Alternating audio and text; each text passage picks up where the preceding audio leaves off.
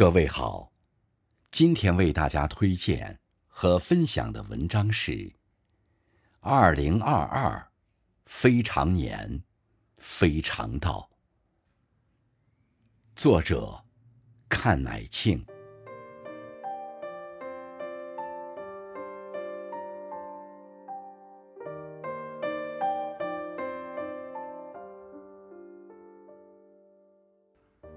序。一场全民参演的大剧戛然而止，圈内的朋友接连转阳，人人渡劫。眼前涌动着应返尽返的年轻人潮，我的心情随着飘飞的丛丛黑发，在风中凌乱不堪。是排忧，还是傀儡？是正剧？悲剧，还是闹剧、喜剧，或者滑稽剧、魔幻剧？我不知道，也许永远也不会知道。疑似真实的真实，就像这一年的日子，逼仄的生活在夹缝中，在夹缝中生，在夹缝中灭，在夹缝中苟安，在夹缝中穿行。平怀忧乐，觉天宽；危战盘踞，实路难。岁月在灾难中没有静好，只有胆肝寸断，只有不甘不饶，只有向死而生。时间和空间互援共构，此刻回看这一年，竟然有了。傅雷先生所说的感觉，既没有真正的欢畅，也没有刻骨的悲哀。傅先生离世的前一天，正是我的出生日。巧吗？真巧，也不巧。沉浸光生，山河万朵，这个世界的背后，还会有另一个世界吗？春，猛。春天落花，也落叶，套圆拉墨，内卷内耗，奇葩奇妙。拟了一副对联儿，上联儿，在开会，去开会，等开会，天天有会。下联儿，会接会，会连会，会套会，会会不休。横批：汇通天下。天天走过同样的路，走过城镇的树行，也走过散落的楼群，走过低矮的竹山，也走过瘦阔的柳湖。在这条道上，四季轮转不休。不论是夏天的烈日炎炎，张阴铺地。还是秋季的雁风空鸣，白露成霜；或是冬日的冰盖雪角，寒凝天地。风景总是殊异，人意不尽相同。江南十二年，弹指一挥间，当年指节粗细的樟树苗，竟长成了挺直粗壮的大树。枝叶婆娑，根向下深扎，叶向上蓬勃。如是，树是自由的，像树一样自由，人也当如此。只有找到自己真正想做的事情，才能有自由。明确自己的生活重点，它就会变成你生命中的锚。孔子行年六十而知五十九非，前面的五十九全被砍伐干净，只留下一个六十岁作为瞻前顾后的支点。庄子为了自由，把一生都活成了留白的风景。你当像鸟，飞往你的山。我用在日本有马买的那支好笔。写了这行字，墨色淋漓，试笔对窗，晴岚翠岗，历历在目。一个人的目的，才给了他的事业。在记忆面临着强拆的年代，也许今天要做的，就是为真实再垒一块砖。希望是一种强烈的愉快。格伯森的话一下子撞上了心头。夏茂，春天的最后一天。一个不可控的点位被渲染叫发，激动了一大片。警车在夜幕中啸叫扑来，如貔貅，一屯坐定在门口。疯了，疯了！画风骤变，口罩、防护服、监控、核酸、铁葫芦，装上电机，把饮食物事儿。一筐筐拽上楼，再把垃圾废物一筐筐扯下来。大喇叭代替了音乐，消毒水抑制了荷尔蒙。一只蚂蚁慌慌张张，一群蚂蚁井然有序。生活降准、降格、降调，变成了生存。与我。已经有了被封阳城的惨痛经历，这次自然不在话下。何况还有食堂。饮酌不必愁，就是蔬菜如金。我开玩笑说不要紧，绿化带有的是。环校一周三公里呢，一天吃一百米，也够啃一个月的。可是肠胃还是不争气，连吃了几天冷冻肉，下水道开始不畅，那种如煎如熬、如芒如割的可怕滋味，难以比况。生无可恋，此生难忘。晴云出山，林浪层层，校园紧箍如筒，但并不妨碍草结子，张落叶。自然也挡不住风行军，雨归尘。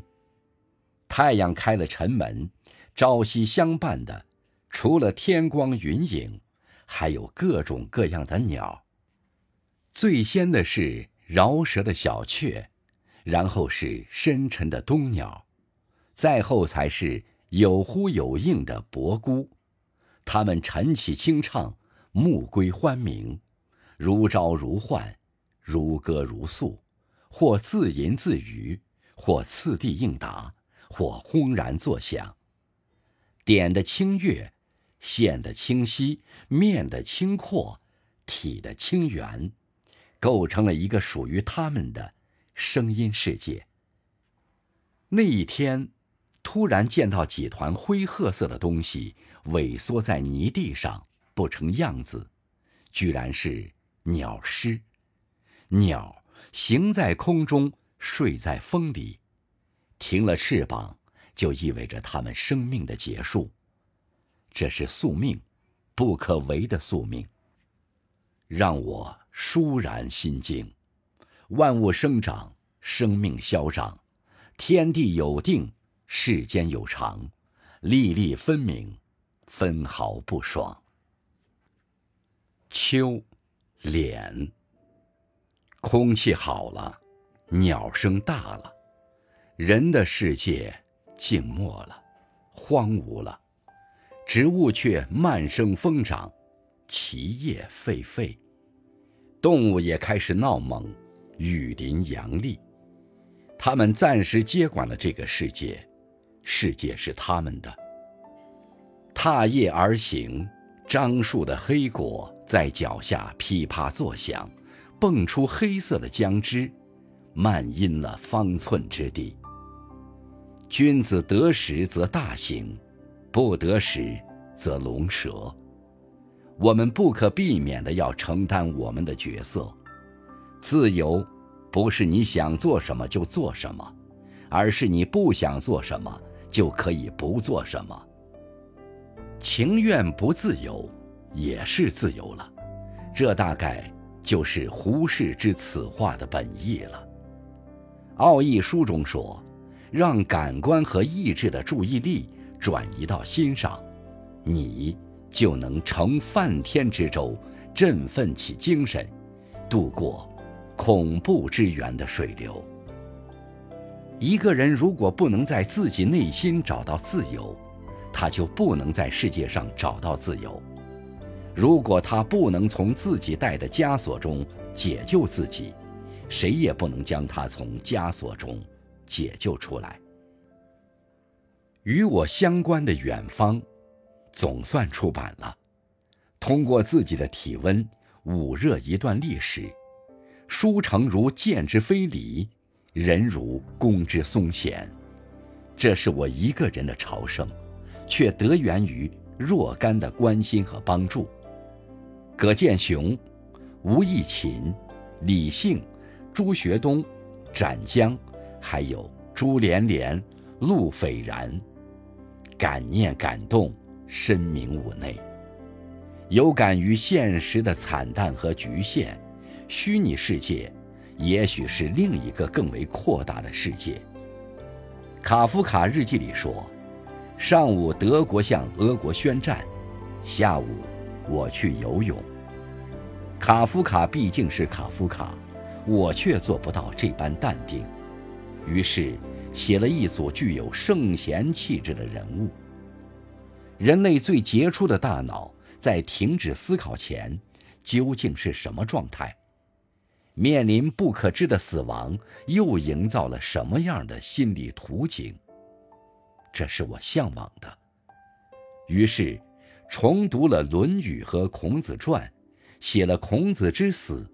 读《心经》《金刚经》《莲华经》《楞严经》，读不同版本的佛陀传，写佛陀之死；读《理想国》希腊史，写苏格拉底之死；重读托尔斯泰传，读《战争与和平》复活，写托尔斯泰之死，还有未写的奥勒留、雨果、康德、本雅明、王阳明。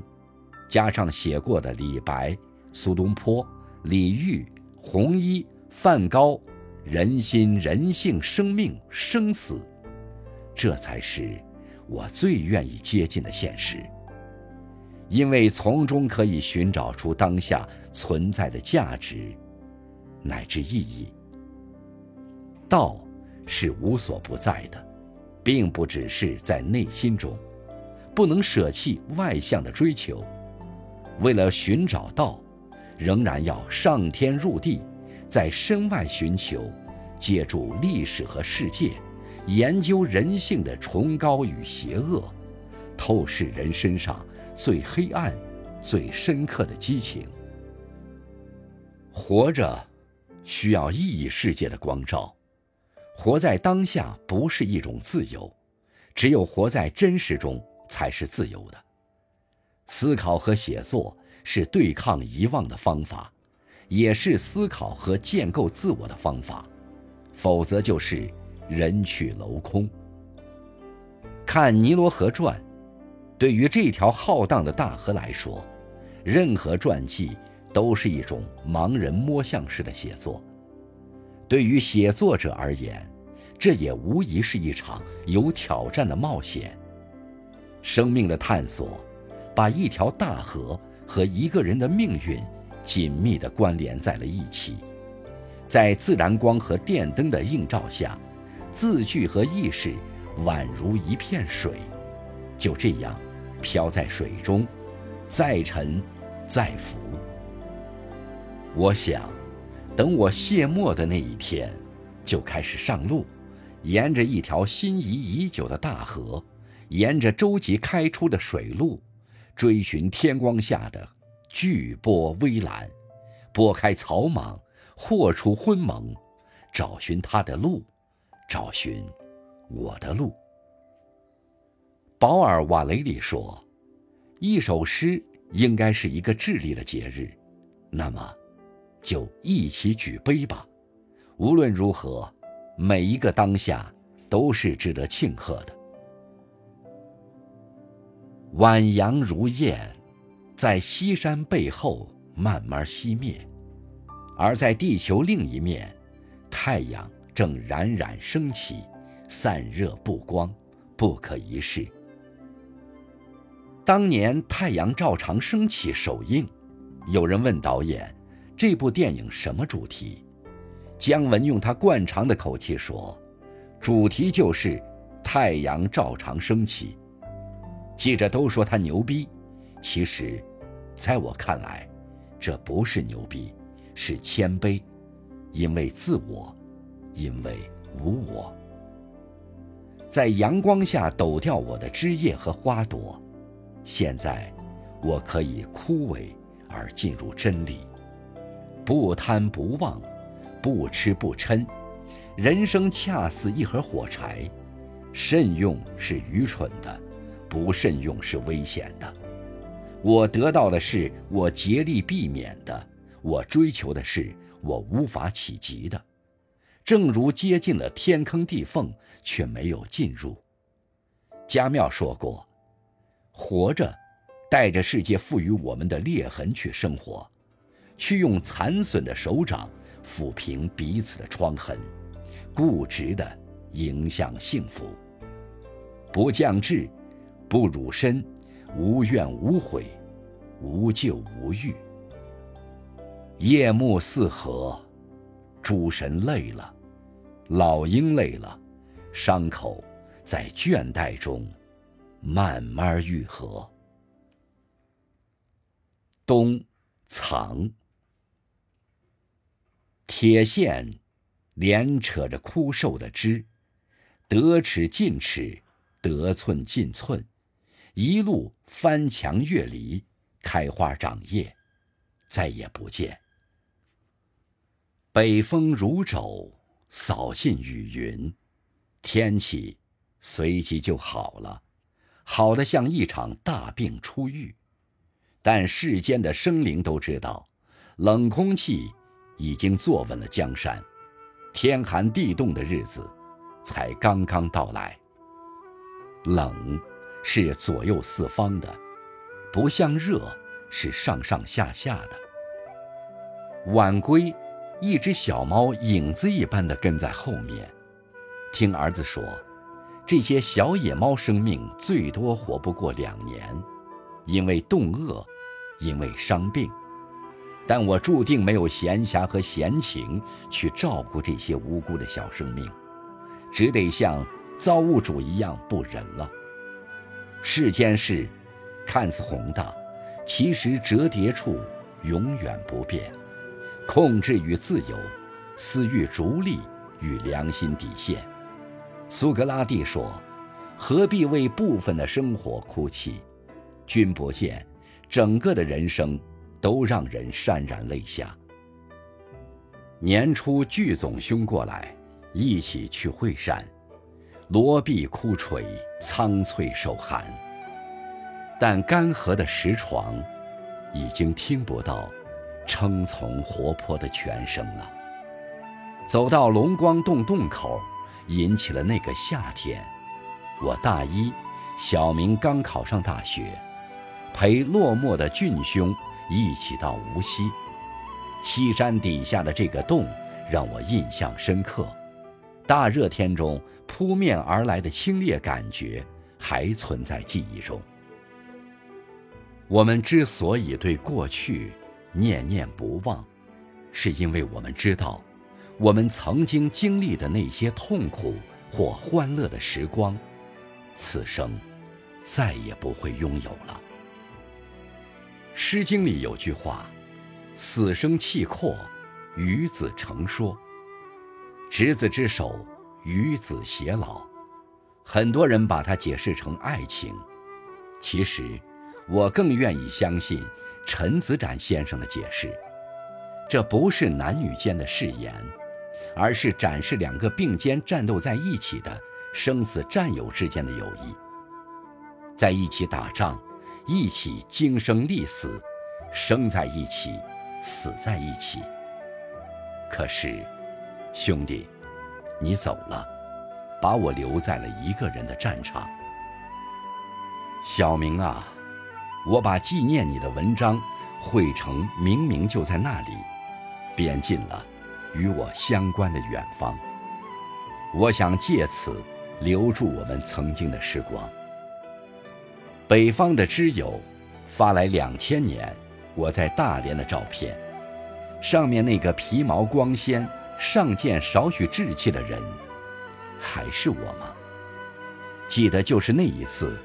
从大连第一次乘船到烟台，那是一个初冬的阴冷日子，烟波迷茫中，我晕晕乎乎地上了岸，见到小明，心思和脚下的码头一样，一下子定了。三年了，一路难行，一直没能去看你。小明啊，你现在肯定在我们看不见的远方。观望着我们周遭的一切，春天的繁花，夏天的浓荫，秋天的长云，冬天的罡风，都昭示着你的去处，也是我们的归地。就像世界的尽头一样，时间也是没有尽头的。奥古斯丁把时间分成过去到现在，现在的现在。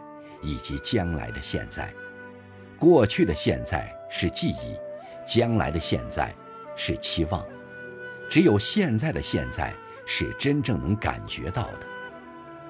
南方的友人寄来福柯的生死爱欲，福柯说：“人终将被抹去，如同大海边沙地上的一张脸。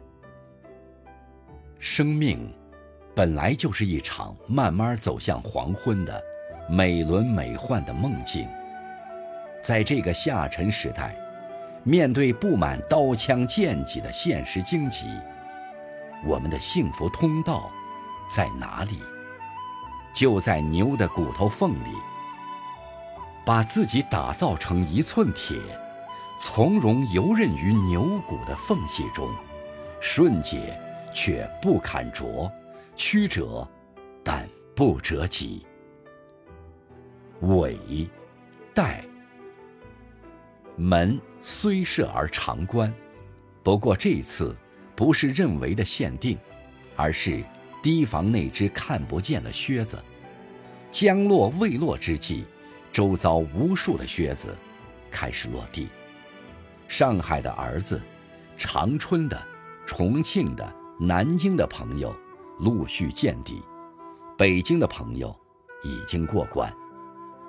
我前后两次被封，孩子被封两个月，一通动作下来，结果人世间多了一个微生物。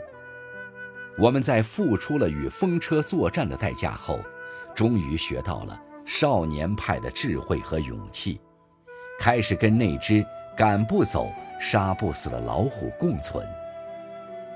当你凝视老虎的眼睛，看见的只是自己的倒影。少年派与老虎从对峙到和平共处的过程，其实是在残酷的自然环境下，人性不得不与兽性妥协的过程。其实，人生本就是一场梦幻漂流，不是吗？月华泻水，夜清无尘。人生自苦，身于己，天色无情。